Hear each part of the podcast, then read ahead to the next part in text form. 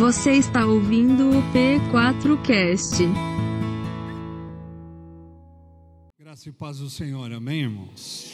Joia, pode sentar. Bom, é um prazer estar aqui de novo. Muito obrigado pelo convite e quero agradecer profundamente o convite que foi me dado.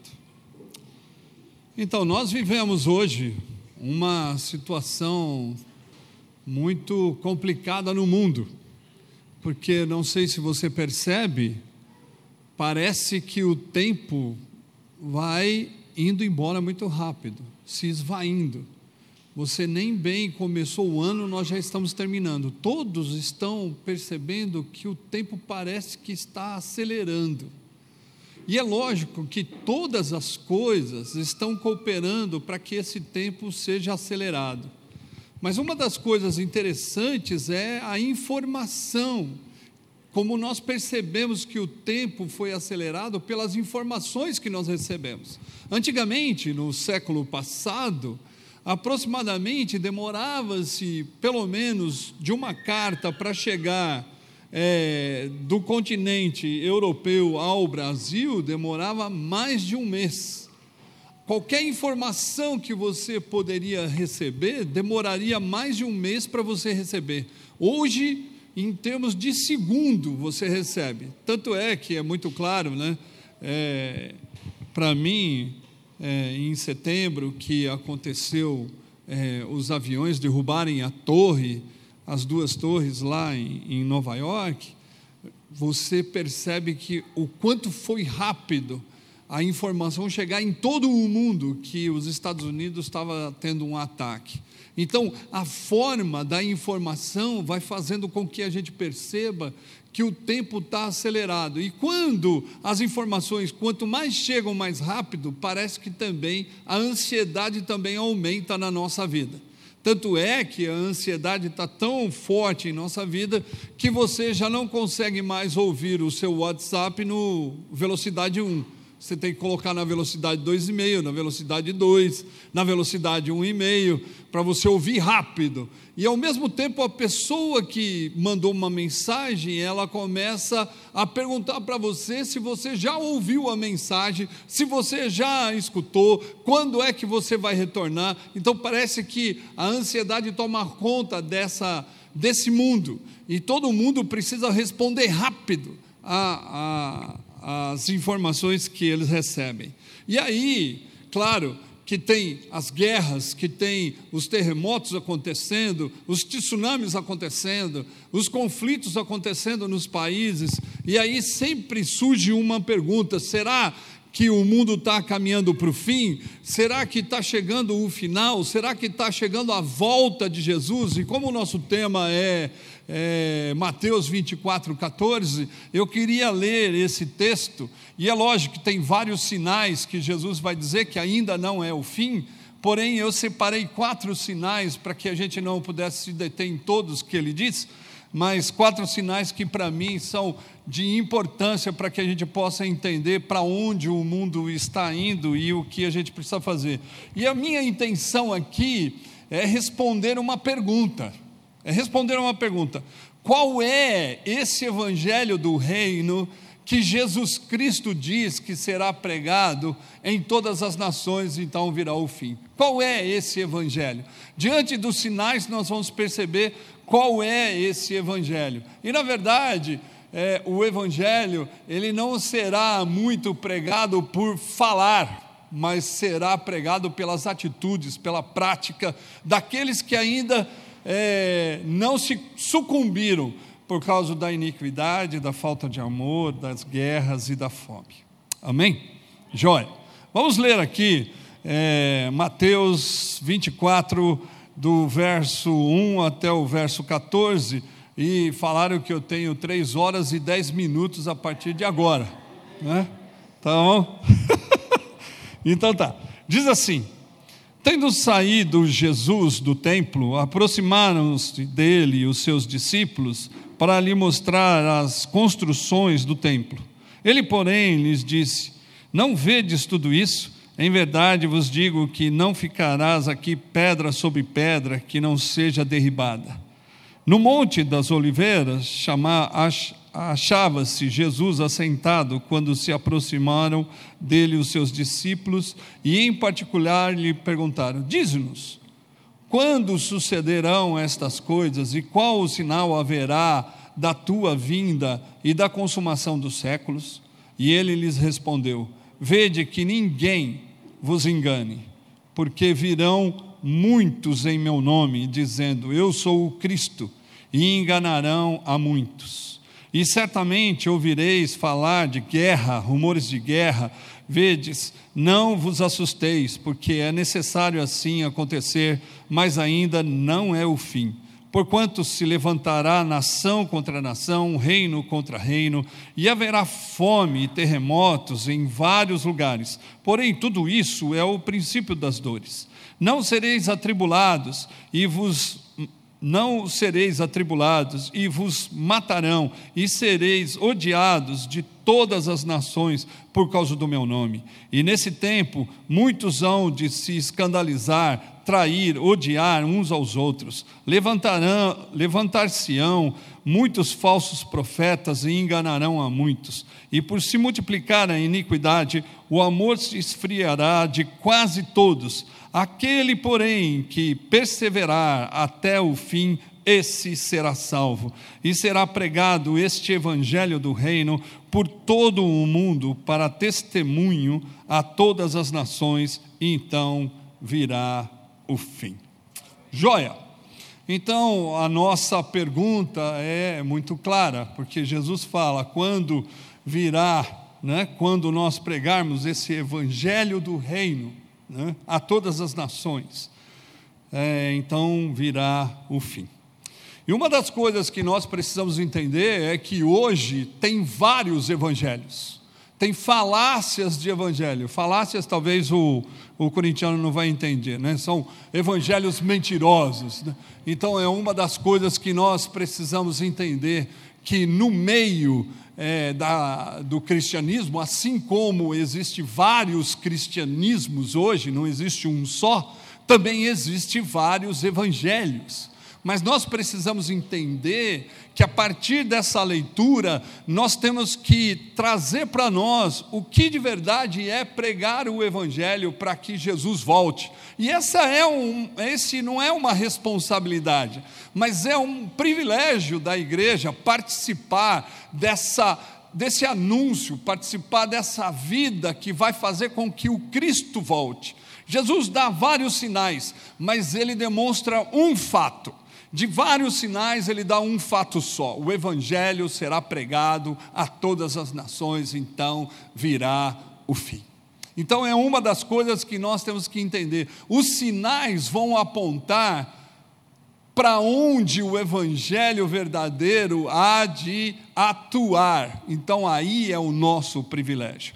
Então, a primeira, o primeiro fato, ou o primeiro sinal que eu quero destacar aqui entre todos que nós lemos, são os falsos profetas e os falsos cristãos. Isso está acontecendo no mundo desde o do século XX até agora. As religiões têm se multiplicado cada dia, e cada dia se nasce uma religião diferente. É só você dizer que você teve uma visão e dentro dessa visão você se torna um profeta, e dentro desse profeta você começa a oferecer um céu, uma vida eterna, uma vida próspera, está aí já a questão da religião sendo formada. E é lógico que todos nós entendemos que todas as religiões têm uma base semelhante, igual a todas. Todas as religiões têm a mesma base é, de anúncio. Lógico, precisa ter um, um, sacerdote, precisa ter um dia cultico, precisa ter um espaço cultico, precisa ter um dia cultico, precisa ter sacrifício. Aí se forma uma religião. Mas o, o evangelho ele se escapa, ele escapa dessa estrutura religiosa pesada, escravagista, opressora que, que é, coloca as pessoas a serem oprimidas e presas nesse sistema religioso. O Evangelho não, o Evangelho escapa disso. Por quê? Porque o Evangelho é uma essência de vida, você precisa vivê-lo e não simplesmente seguir regras ou dados de uma religião. Então, as religiões estão se multiplicando dessa forma, e toda religião tem uma profecia e tem também é, um futuro. E é lógico que todos os homens e mulheres desse tempo hoje querem saber o seu futuro, querem saber se vão ter felicidade, querem saber se vão ter prosperidade, querem saber se a sua vida vai ser vitoriosa. E quem promete isso, com certeza as coisas estão cada vez maiores, porque você pode perceber que Jesus disse que o caminho é estreito e não é largo. Então, Dietrich Bonhoeffer ele vai dizer que a igreja não é um lugar de quantidade, mas é um lugar de estreitamento ao ponto de ser diminuída. Por quê? Porque nós vamos sofrer perseguição. E quando há perseguição, as pessoas se, se afastam daquilo que, e é lógico, que levam à morte. Então, a religião em si que tem crescido, vão criar, ou já criaram vários é, profetas, falsos profetas. E aqui no Brasil não é diferente do mundo. Nós podemos ver é, o pedir mais cedo, né? Então esse cara ele é um dos falsos profetas. Por quê? Porque ele vende algo mágico e ele vende algo que é sedutor, que é a riqueza. Então esse homem ele com certeza é um falso profeta porque Jesus ele diz que, que quem quer segui-lo precisa tomar a sua cruz, negar a si mesmo e segui-lo. Então é algo totalmente diferente de uma vida próspera. É uma vida de sofrimento, é uma vida de entrega, e é algo que vai sinalizando quem são os falsos profetas. Então, aqueles que mercadejam da palavra de Deus e prometem que através de uma oferta ou através de uma venda de um produto que se torna mágico na mão dele, isso é sinal de falso profeta. Jesus ele não prometeu que você tem que comprar a estrela de Davi. Jesus não prometeu que você tem que comprar o tijolo que vai se tornar mágico na sua mão. Jesus não disse que você tem que tomar a água que está sobre a televisão. Jesus disse que você tem que entregar a vida e a vida toda. E é isso que Ele quer de você e de mim. Então, isso faz com que os sinais começam a se tornar claros e vários outros que estão por aí pregando e com certeza anunciando que você pode viver a sua vida do jeito que você quer. Se a pregação é dizer que você tem que viver a vida do jeito que você quer, já está contra o Evangelho. Esse é outro sinal que nós temos visto muito. Por quê? Porque é, cada religião oferece um Deus diante da cobiça do homem. Diante de um homem tem uma cobiça. Então a religião propõe um, propõe que essa cobiça seja cada vez maior. Então, se eu vivo a minha vida do jeito que eu quero, já está indo contra o Evangelho. Isso também é uma forma de falso profeta. Então, é algo que a gente precisa entender que nós estamos diante de algo que vai fazer com que é, a iniquidade aumente, com que a guerra se aumente, com que o conflito aumente, com que a, a ausência de amor com, é, é, cresça. Então é algo que nós precisamos entender. A palavra de Deus, apesar das críticas filosóficas que elas indicam, ainda ela nos revela o caminho, e o caminho ainda é Jesus Cristo, o Senhor. E se Ele é meu Senhor, eu o seguirei através do que Ele disse. Então, aí nós escapamos da, da profecia. E, e, e, o que mais é, é falso profeta? Aí está lá, na primeira profeta bíblica é, do Velho Testamento, a serpente. A serpente, o que ela faz? Ela inverte a, os princípios bíblicos e ela inverte o que a palavra de Deus, o que Deus disse para Adão e Eva. Porque ela, com certeza, ela diz da seguinte forma: não, vocês serão como Deus. Então, todo o falso profeta faz com que o homem se sinta Deus. E por isso ele pode fazer o que ele quiser. Então, desde a serpente, usa-se da mesma possibilidade, e os falsos profetas são dessa forma. Né? Vão fazer com que você se torne um Deus. A soberba vai tomar conta, a humildade acabou, a, os, a servidão terminou. Nós estamos voltados para nós mesmos, e isso faz com que a gente busque a Deus para que Deus se torne escravo nosso e não nós escravos dele. Então, a proposta da, da falsa profecia faz com que eu torne um Deus pequeno ao ponto dele ser escravizado nos meus desejos. E isso é uma falsa profecia. Né? Então, eu não sei se aqui tem, mas eu vou dizer, talvez não volte mais, mas tem a tarde da bênção, né? Todo mundo quer vir na tarde da bênção. E por que, que nós não fazemos a tarde da maldição, a tarde do sofrimento? né? porque a vida não é só de bênção, a vida é de sofrimento. E parece que os cristãos hoje têm medo de participar é, do sofrimento. E quando as pessoas perguntam para ele: e aí, como vai? Está tudo bem. Tudo bem é uma resposta para quem não quer dizer o que de verdade está acontecendo. E a pergunta como vai também é uma pergunta para quem não quer saber direito o que está acontecendo na vida. Então é algo que nós precisamos entender que o, o, sofrimento faz parte do cristão, e talvez se nós pudéssemos ter coragem de dizer das necessidades que passamos, talvez seria muito mais leve para nós, porque a Bíblia diz que nós temos que comunicar as nossas necessidades aos santos, e cada um de nós temos uma necessidade seja ela pequena ou grande, cada um de nós estamos passando por um sofrimento, por uma necessidade que vai doer, e se nós dividirmos entre os irmãos, talvez a carga seria menor.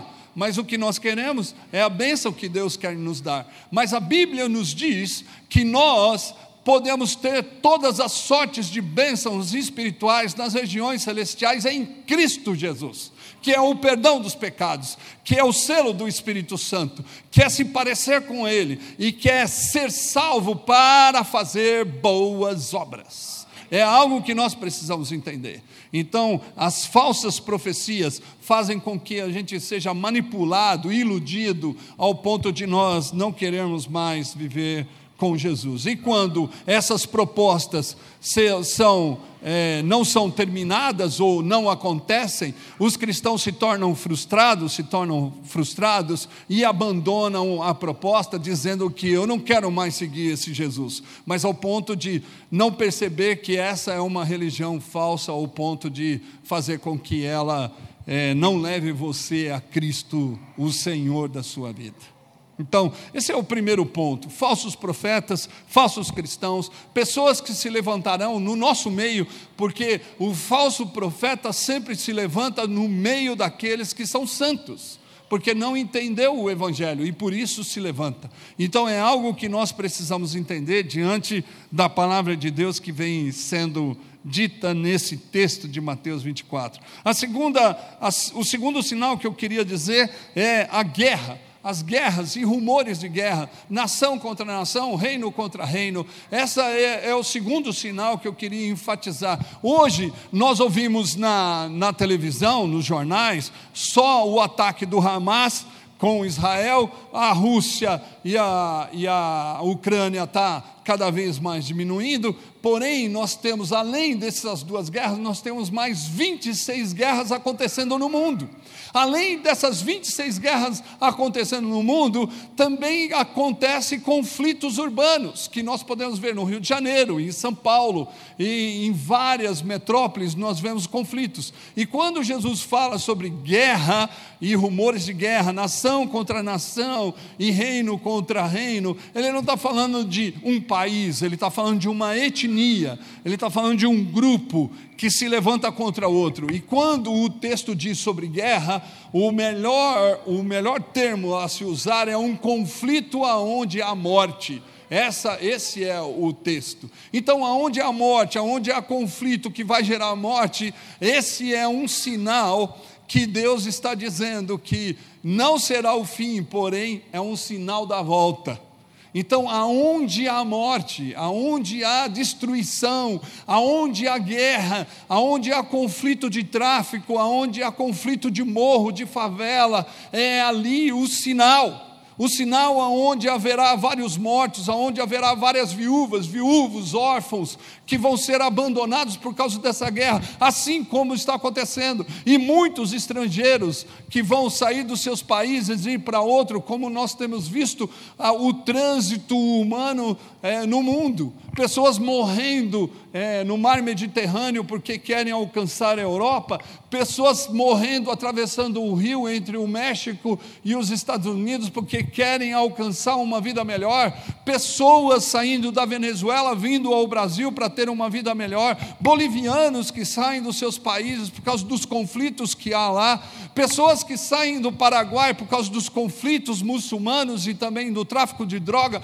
que saem e vêm para cá, todos esses são sinais que Jesus está falando assim: aí está. Aí está o problema que o Evangelho precisa de verdade atuar. Então, as guerras e rumores de guerras são de verdade sinais que Deus está é, pronto a voltar. Mas também, aonde tem sinal de morte, não existe um lugar para Deus.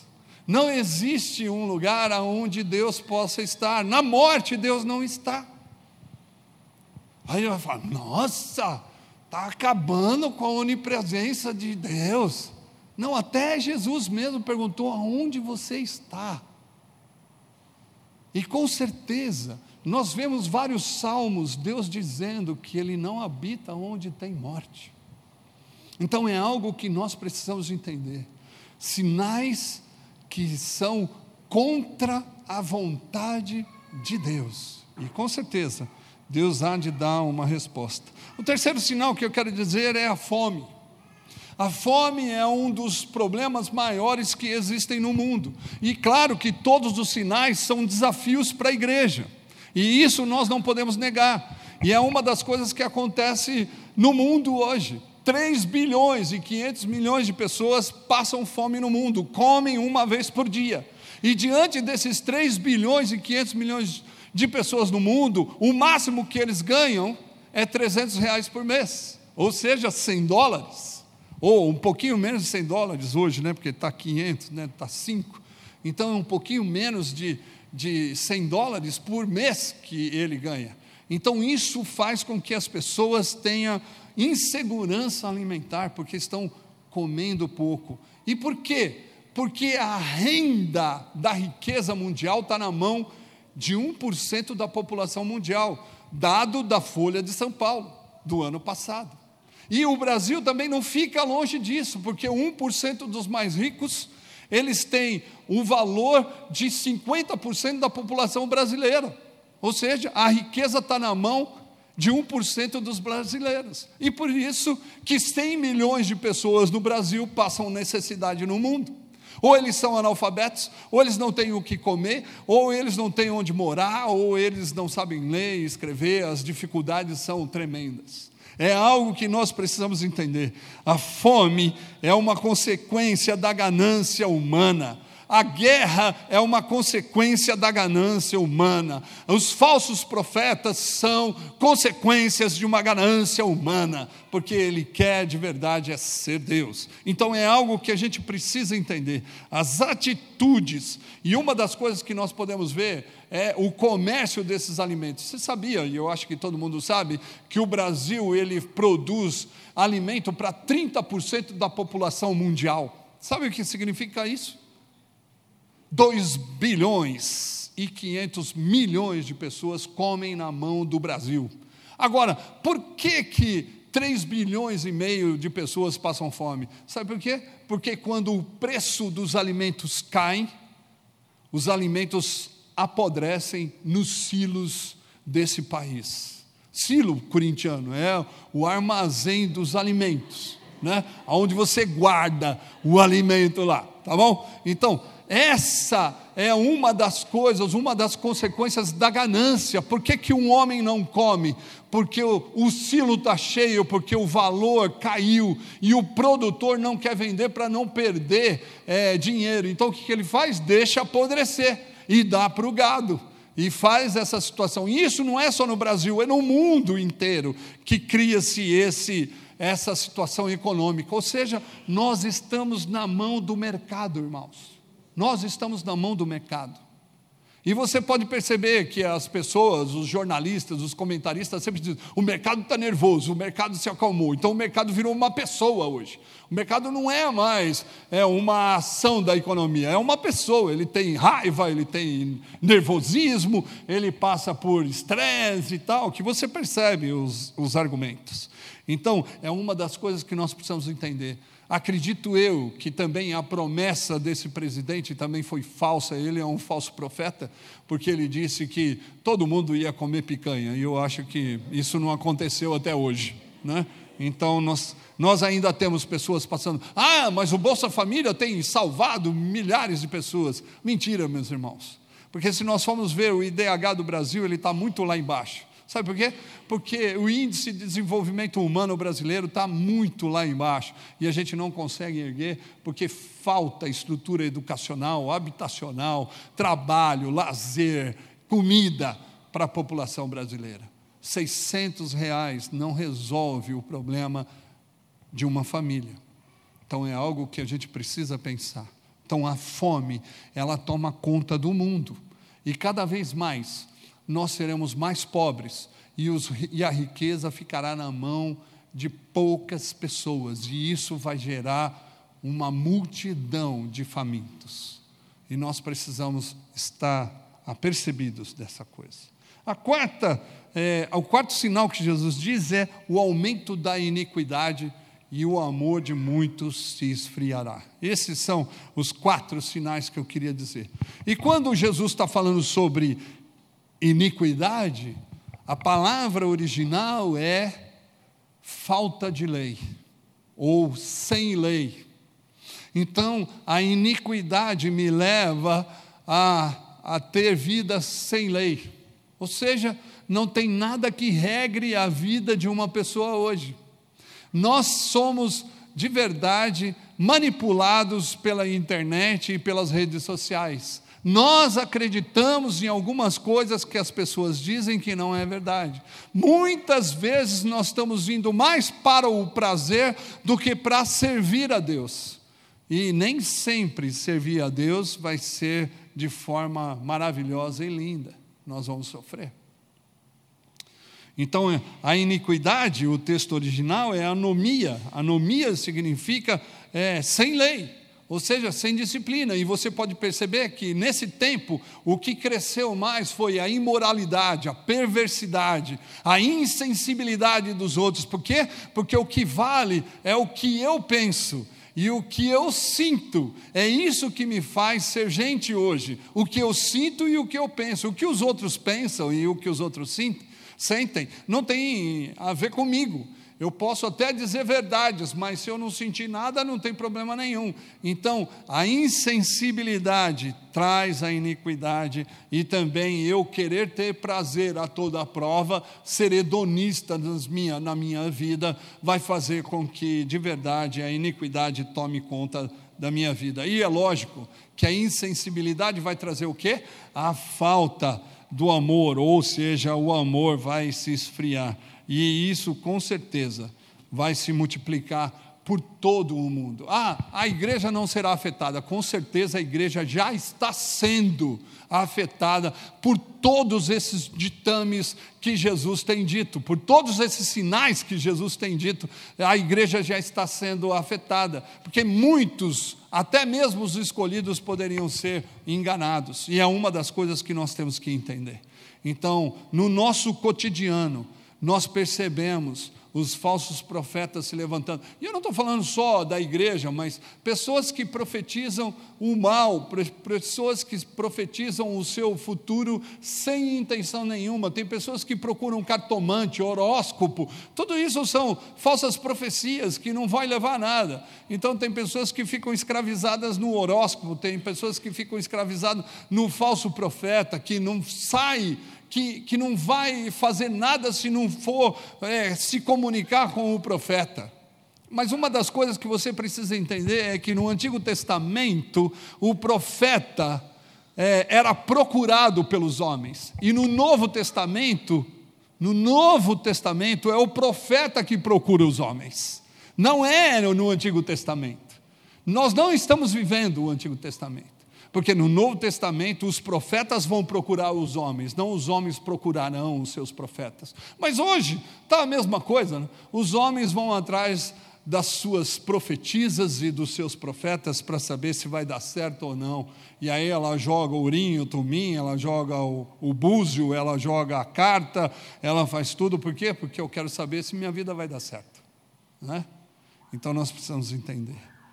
Então, é, isso é que traz ah, os sinais, é, que para mim, um dos, dos, dos sinais mais fortes é a falta de amor ou o amor que vai se esfriar.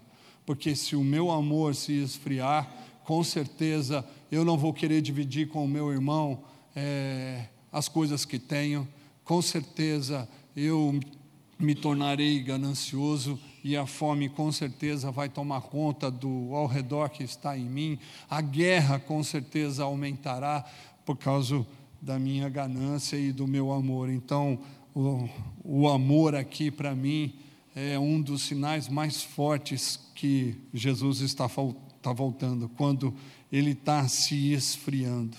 Então, entre esses sinais que eu disse e outros que você pode pesquisar e ver, né? Jesus destacou o fato. O fato é: o evangelho do reino será pregado a todas as nações em testemunha. Em testemunha a todas as nações, então virá o fim. Esse é um fato que o fim virá. E esse é um privilégio da igreja. E todos os sinais que Jesus deixou aqui nesse texto são sinais da vocação que a igreja precisa desenvolver para que o Cristo possa vir. E é algo que nós precisamos entender. Se nós queremos pregar o evangelho do reino, esse evangelho do reino, diante desses sinais que estão acontecendo agora, que estão acontecendo nesse momento, nessa época que nós estamos vivendo, ele tem que dar resposta para discernir quem é de verdade os falsos profetas. E quando nós percebemos que pessoas estão confusas por seguirem falsos profetas, nós temos que acolhê-los e fazer com que eles vejam as despromessas que estão acontecendo. O Evangelho vai trazer discernimento para aqueles que estão confusos e perdidos por causa da falsa profecia. Esse é o evangelho do reino que nós temos que pregar. Por isso que tem muita gente dizendo que no evangelho cabe tudo, cabe todos. Não, filho, não cabe. Porque a igreja do Senhor Jesus é única, é aquela lavada e remida no sangue do Cordeiro, que são santos que vão subir ao céu e vão encontrar com Jesus nos ares. É isso que Jesus me dá, é isso que Jesus me dá certeza, que me fundamenta a minha fé, porque é esse, é esse sinal que eu quero seguir. Jesus virá, o tempo está marcado, é quando o evangelho do reino será pregado em todas as nações. Os falsos profetas vão marcar com certeza datas, horas, como já marcaram. Valnice Milhomes marcou a data, a hora, e ele não veio. Outros profetas marcaram data, a hora, e ele não veio. Jesus virá quando a igreja assumir o privilégio que ela tem de discernir o tempo, ao ponto de dizer: isso aqui é falso profecia, isso aqui é profecia verdadeira. Então nós precisamos estar atentos a tudo isso. O evangelho do reino será verdadeiro quando acolherem as viúvas, os viúvos, os órfãos dessas guerras. Ou os estrangeiros dessa guerra, porque as guerras vão levar pessoas a serem estrangeiras em outra terra, porque fugirão da sua terra por causa das suas guerras. Então nós precisamos estar prontos a acolher esses estrangeiros, a acolher essas viúvas, a acolher esses órfãos, a fazer com que Jesus seja glorificado através do nosso acolhimento. Ah, o acolhimento durante a semana? Não, o acolhimento da vida, o acolhimento da vida toda nós vamos precisar acolher. Então, os sinais se tornam vocação para a igreja, meus irmãos. Nós precisamos estar atentos. Quantas guerras estão tendo? Quantas pessoas estão fugindo dos seus países? Na Síria, na Jordânia, é, no Afeganistão, em todos os países que estão em guerra por aí, nos 28 conflitos que nós falamos, que estão fugindo dos seus países, e muitas vezes nós abandonamos, esquecemos, e muitas vezes nós não damos nem atenção para os estrangeiros que estão chegando no nosso país ou em qualquer outro país. E uma das coisas que nós precisamos entender, precisamos estar pronto para servir e acolher essas pessoas que precisam de uma nação, que precisam do amor, precisam perceber que Jesus é a solução para a vida desses homens e dessas mulheres. Os conflitos do coração que cada um passa, nós também precisamos acolher. Mas essas pessoas que são fruto da guerra, nós precisamos com certeza acolhê-los com, com carinho, com amor e mostrar que Jesus ainda está vivo. Então é algo que nós precisamos entender. O evangelho do reino nesse tempo será acolhedor. Então a pregação do evangelho que Jesus está dizendo aqui, que vai ser testemunha a todas as nações é um evangelho da prática e não é um evangelho da fala. É o evangelho que dá a vida, por isso que Jesus coloca para testemunho a todas as nações. Sabe o que é testemunhar no Novo Testamento? Sabe o que é? É mártir. Mártir é dar a vida. Testemunhar não é só falar, balela. Eu tive um italiano na minha casa, traficante internacional de droga, ele falava assim: falar é fácil, pastor. E ele batia assim, ó. Até papagaio fala, falar é fácil, quero ver fazer. Né? Então é assim. Então, a pregação do Evangelho será mais de vida, mais de acolhimento, mais de discernimento, do que simplesmente falar. Então nós precisamos entender, e é um privilégio nosso, irmãos. Deus poderia ter dado aos anjos, mas Ele escolheu a igreja para ter esse privilégio de levar essas boas novas à, viúva, o viúvo, o órfão, o estrangeiro. O quarteto da vulnerabilidade social, como diz Tim Keller, é algo que nós precisamos entender. A nossa igreja precisa estar preparada, o espaço precisa estar. A igreja, quando eu falo igreja, são pessoas. Quando eu digo do espaço, precisa estar preparado para receber, porque eles não vão ter abrigo, eles não vão ter comida. E o espaço precisa se tornar multiuso, para que a gente possa de verdade proporcionar todas as coisas que um ser humano precisa para começar uma vida nova. Então é isso, o reino, o evangelho do reino será acolhedor das viúvas, dos órfãos, dos doentes e dos estrangeiros dessa terra. O evangelho do reino verdadeiro será o pão para o faminto. E hoje nós podemos, como brasileiros, nós podemos dividir mais o nosso pão. Nós podemos. Ontem mesmo eu estava comendo Sopa de pé de frango. Cara, você não sabe que coisa horrível é esse negócio. Mas por quê? Por quê? Por que, que temos que comer pé de frango? Aonde no final de semana, o seu final de semana termina com uma pizza ou com um McDonald's? Sendo que tem 3 bilhões e 500 milhões de pessoas passando fome. O evangelho do reino para os famintos será o pão, será o pão nosso, o pão que dividimos, a comida que dividimos, com aqueles que passam fome. O Brasil é campeão em jogar comida fora, porque crianças Hoje, ai, eu não quero, eu quero nuggets. Que nuggets o quê? Minha mãe fala assim, amassava o frango, vai comer esse negócio aí, ó. Entendeu? Vai comer isso aí. Ai, eu não quero ovo frito. Então vai comer a semana toda ovo frito, até aprender. É essa parada. Mas a mamãe está, ai queridinho, você não quer o frango, eu vou fazer um nuggetzinho para você. Não, cara, vai jogar fora. Não, nós temos que aprender. Brasileiro joga comida fora. E nós não podemos fazer como igreja do Senhor, que tem pessoas morrendo, famintas, não só morrendo, mas dormindo com fome e morrendo de inanição. Crianças. Se você for para a África, você verá as crianças todas passando necessidade de fome. E aí nós não podemos negar que estamos abastados. A igreja brasileira, ela está abastada. E o reino de Deus nesse tempo será marcado, porque vamos dividir o pão com quem não tem. Então o Evangelho é o pão para os famintos. Essa é a realidade. O Evangelho será pregado dessa forma, porque os sinais se tornarão em vocação, e a vocação é privilégio da nossa igreja, da igreja brasileira, da igreja do mundo que está aí. E o evangelho do reino será verdadeiro quando amar os que forem vítima da iniquidade e da falta de amor. O evangelho do reino ainda é o mesmo.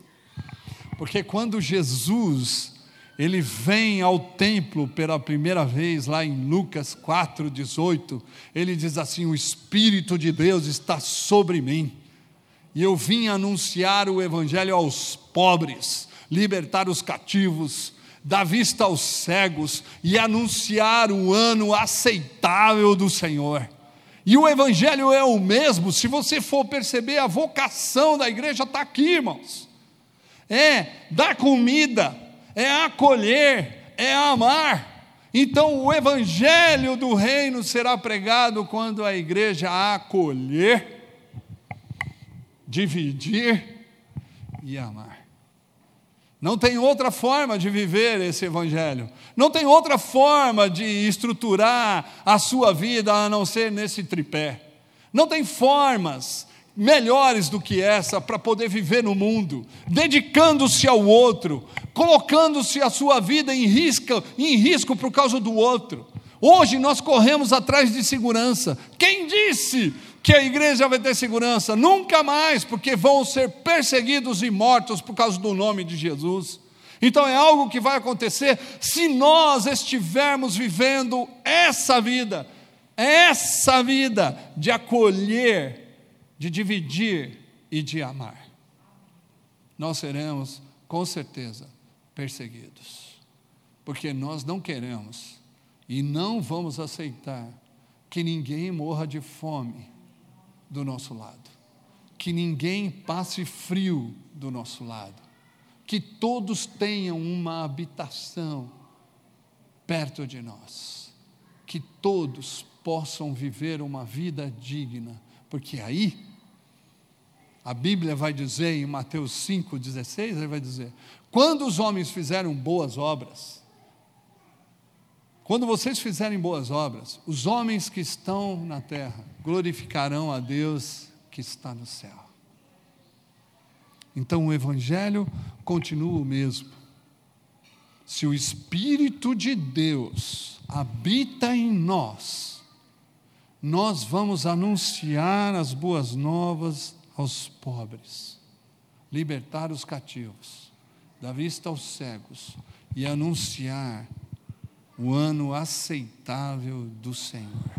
Se você lê o ano aceitável do Senhor em Deuteronômios 15, que agora não dá mais tempo de ler, você vai perceber que todos nós estamos envolvidos numa responsabilidade gigantesca para cuidar dos pobres, das viúvas, dos órfãos e dos estrangeiros. É o que a Bíblia diz aqui. Então guarda esse texto leia em casa, faça sermões sobre ele, E você, quem sabe um dia, há de ver o Evangelho verdadeiro nascendo aonde você estiver. Então, deixe-me contar uma história para terminar, então, irmãos. Todo mundo aqui, acredito eu, que já está careca ou cabeludo de saber. Mas eu tinha essa concepção de evangelho, que era só falar de Jesus, era só falar das quatro leis. E quando as pessoas se convertiam, eu falava para elas declararem e orarem comigo a entrega ao Senhor Jesus, e minha vida terminava ali, minha relação com a pessoa terminava ali. E aí a pessoa, eu levava ela para a minha igreja, porque eu queria ter a maior igreja da cidade de São Paulo. Né? Então a minha responsabilidade terminava ali, quando ele estava sentado na cadeira. Mas um dia, Deus me levou para conhecer uma menina de rua, que ela mudou a minha história. E ela mostrou para mim que o Evangelho não é só falar, não é só ensinar a Bíblia, mas é ensinar a vida, é dividir a vida com o outro. E ela disse para mim da seguinte forma: Eu quero muito seguir Jesus, mas não consigo. Desse jeito eu não consigo. E eu perguntei para ela por quê. Ela disse: É muito bom que o senhor me leve para casa e eu durma uma noite no colchão da sua casa. Mas no outro dia você me leva para a rua e eu durmo debaixo de uma marquise sobre um papelão. É muito bom você me levar nos restaurantes durante uma vez na semana. Mas no outro dia, quando você não vem, eu tenho que comer, comer comida azeda ou quando o restaurante me dá uma comida, eu tenho que procurar na lixeira da cidade. É muito bom que você me convide para a sua igreja, mas eu suja, eu nunca poderei entrar na sua igreja. Por isso eu vou até a rua 25 de março roubar uma peça de roupa, tomar banho na Praça da República para entrar na sua igreja. Sabe o que ela está dizendo para mim, irmãos? O Evangelho. Ela estava me evangelizando. Não vai pensar você que quando você anda na rua você não vai ser evangelizado pelas pessoas. Você será evangelizado por pessoas que nem conhecem Jesus, mas conhecem mais do que você. E aí, naquela hora, eu dentro de um prostíbulo, eu não sei quantos foram já no 69 aqui, né? Lógico que você não vai levantar a mão, mas é, é lá em São Paulo, que pode, pode comprometer a sua vida familiar. Mas eu, dentro do prostíbulo, eu sei que eu vi Jesus na vida dessa menina, e isso mudou a minha vida, isso transformou a minha vida. Eu não posso só falar se tem gente passando fome. Eu não posso só falar se tem gente que não tem onde morar. Eu não posso só falar se tem gente que não tem o que vestir. Eu não posso só falar se tem gente passando necessidade do meu lado. Eu tenho que suprir a necessidade dele, porque ele é imagem e semelhança de Deus.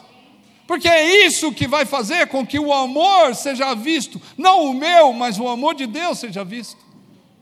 Então é algo que nós precisamos, irmãos, é pôr em prática, e a missão nossa é fazer com que o Cristo venha e não que a igreja vá é que Cristo venha, seja feita a Sua vontade aqui na terra, como é feito lá no céu. Vem, Jesus, nós cantamos aqui, Maranata, ora vem, Senhor Jesus. Só cantar, irmãos, não vai trazer Jesus de volta, mas nós temos que cantar com a vida e fazer com que os outros reconheçam que Jesus está voltando. Maranata! E Maranata, irmãos, é muito lindo porque fala assim: vem para perto de mim, para que eu possa estar perto de você. Maranata!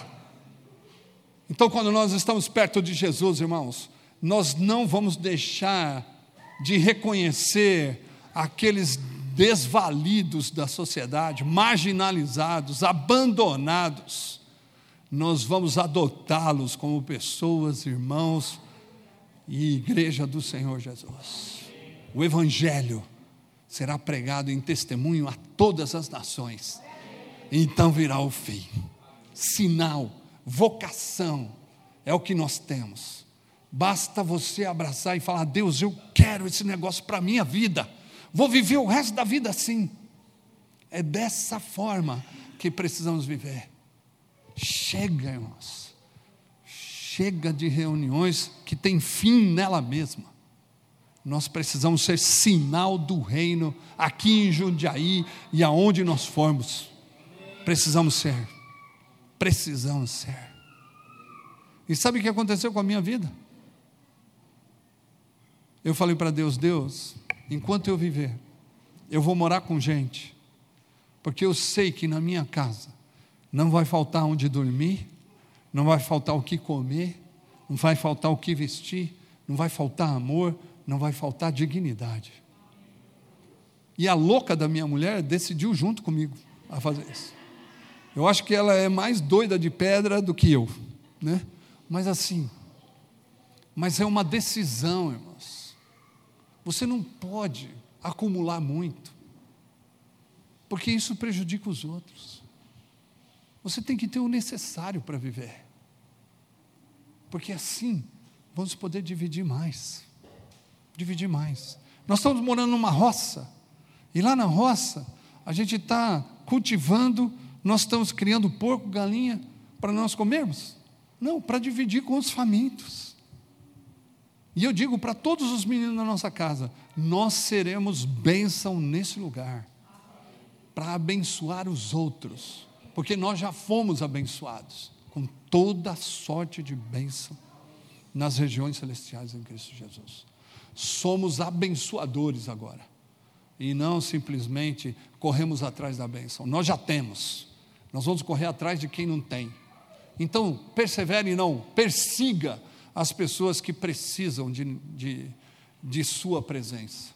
Vai atrás, vale a pena. O Evangelho do Reino será pregado em testemunho a todas as nações. E então virá o fim. Vocação sua, minha, nós precisamos abraçá-la. Amém, irmãos? Vamos orar aqui? Você quer orar desse jeito? Vai doer pra caramba, porque você vai abrir mão das coisas. E é uma coisa que a gente não quer muito, é abrir mão das coisas. Né? Ah, eu conquistei, é minha, é meu direito, é mérito. Não, não tem nada de mérito no reino de Deus, é graça. Né? Se eu tenho é porque Deus me deu e eu tenho que dividir com o outro. Né? Amém? Vamos orar. Querido Deus, o Senhor mostra para nós os sinais dos tempos. Mas esses sinais, Senhor, a sua igreja precisa entender que é a vocação, o lugar que eles precisam trabalhar, o lugar que eles precisam estar dispostos a dar a vida como testemunha, como mártir da sua igreja. E nós queremos de verdade, Senhor, proporcionar isso para os desfalidos, para os abandonados, para os órfãos, para as viúvas, para os estrangeiros e que o Senhor, com certeza, venha. Privilégio nosso de, de te trazer para a terra de novo. E nós queremos de verdade ver o Senhor nos ares, como diz Tessalonicenses. As pessoas que estão mortas ressuscitarão, e nós que estamos vivos seremos transformados e vamos nos encontrar com o Senhor nos ares, para a glória do teu nome, no nome de Jesus. Amém. Para mais informações acesse www.igrejaprojeto4.com.br.